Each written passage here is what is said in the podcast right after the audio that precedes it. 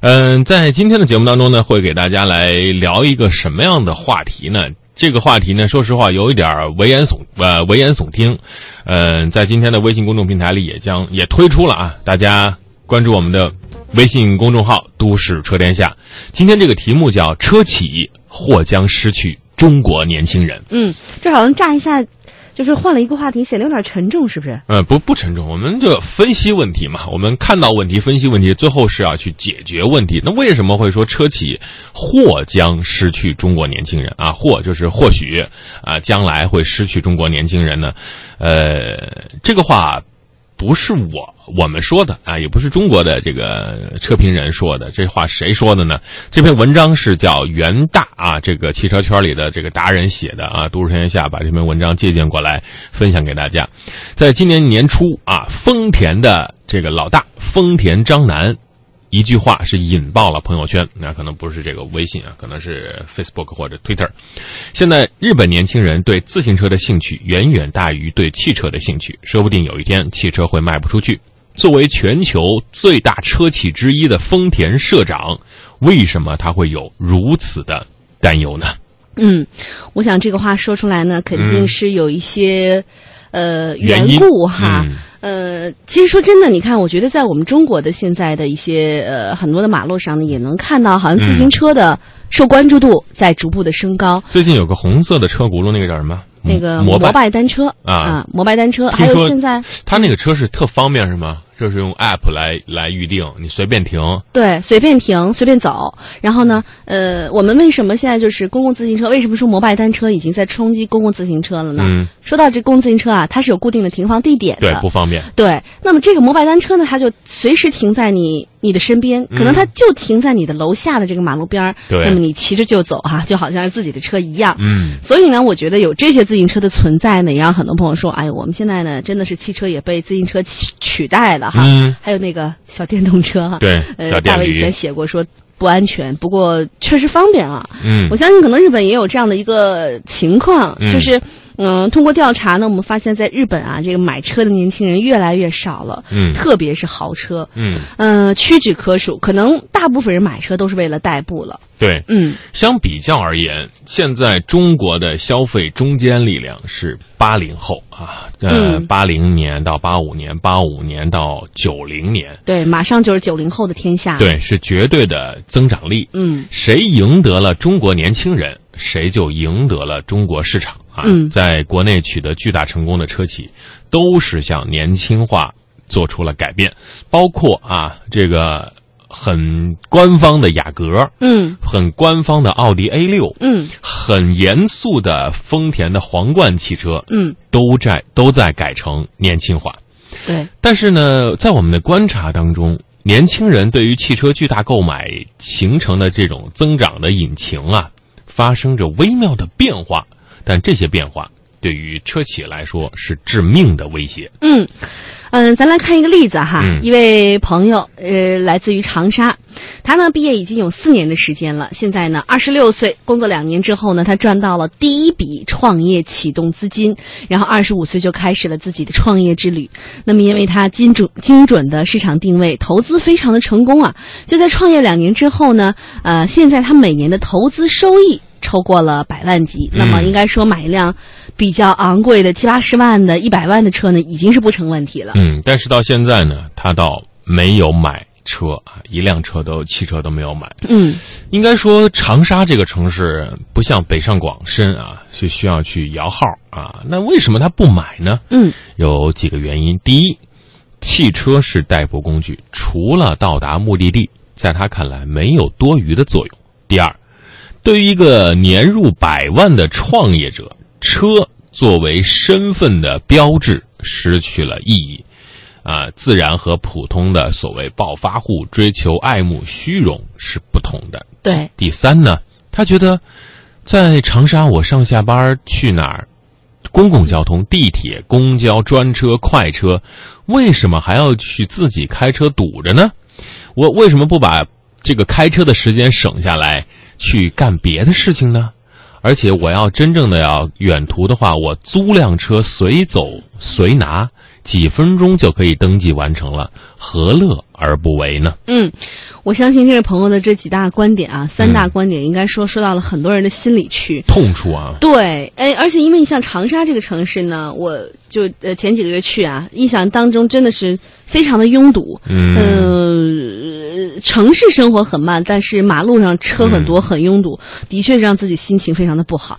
所以呢，对于像这样的一位朋友的这个观点啊，我们也非常赞同哈。嗯，呃，因为的确有的时候好像你你似乎觉得有车也挺累赘，挺麻烦的。嗯，呃，这位朋友他就说啊，曾经有一次呢，他呃这个租了一辆帕萨特去接接朋友，那么当时呢是大概十公里的一个路程，结果呢开了两个多小时才到。非常的郁闷啊！就到了以后，觉得什么心情都没有了，所以呢，就就看这车啊，就怎么看都不顺眼。那么当然，大家也都没有了玩的兴致。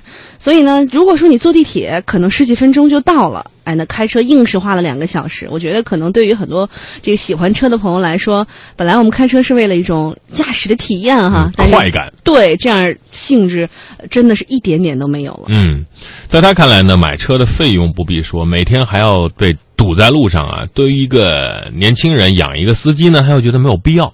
不开车可以节约很多的时间，在车上去，比如说读书啊、玩手机啊。另外呢，停车是个问题，嗯，各种不确定的交通事故、违章的风险，对于一个精明的创业者来说，这个隐性的成本太大了。嗯，他愿意通过各种的滴滴啊、优步啊。采用这种租赁的方式啊，去解决对汽车的需求，这就是现在的年轻创业者对于车的一种态度。是要不然说我年轻呢？这跟我想法都是一模一样。你知道为什么每天不开车老打车吗？跟他想法一模一样。我就是百万级的年轻人，就这么定。头发丝儿百万是吧？啊，来继续啊。嗯，其实相比于金钱呢，时间浪费真的是浪费不起。像像，其实，在在我们这个岗位上，要求是时间观念是非常精准的。九点钟的节目啊，你必须得是提前十五分钟进入到直播间，但是你要来到台里这段距离啊，无论你多远，必须得提前两个小时出门，才能够有很安稳的啊，不操任何心的去。到达单位，否则的话，你的这个心急如焚啊，这个如如坐针毡啊，这种感觉会让你很煎熬。所以，相对于开车时间，咱真浪费不起。对，嗯，哎呀，所以啊，就是说，这个开车呢，有的时候呢，心里面的确是需要一些纠结啊，也也需要一一些计算，确实是需要操不少心。为什么我现在白头发越来越多呢？就是，哎。算了，白发魔女，百万头发丝儿白发。好，我们再来看一看另外一个朋友哈，嗯，啊，另外一个朋友呢也有点类似的情况，他的生活条件非常的好，呃，因为接电话和微信聊天比较多，那有时候呢需要随时通过微信来和客户进行沟通。那么如果他选择的是呃滴滴或者是 Uber 来出行或者上下班，就可以节省出大量的时间来自由的安排。嗯，那比如说啊，我们在开车的时候。哎，这个接个电话呀，刷下微信呀，就难免啊。对，但是很危险。嗯，有时候剐蹭啊，就发生在这低头的这一瞬间。嗯，有的也怕拍被拍照。呃，所以呢，就是算上成本啊，我们说这个呃，如果说。像这位朋友，他说呢，他这个滴滴打车呢，他平时是拼车，嗯，那么成本呢，来回一天是十块钱，嗯，而如果开车呢，停车费至少要十五元，哎，那这么一算呢，好像成本呢也是节省了不少，而且呢，堵车的时候，哎，这个可以痛痛快快拿出手机，嗯，刷个微信呐，朋友圈啊，看个剧啊，都不受影响啊，嗯。嗯。嗯，值得注意的啊。在全球第一大车企丰田，这个净利润高达两万亿日元的丰田章男说出了日本年轻人不愿意买车的现实呢，是有深意的。二零一五年，日本国内汽车销量五百零四万，二零一四年是五百四十九万，嗯，减少了百分之九。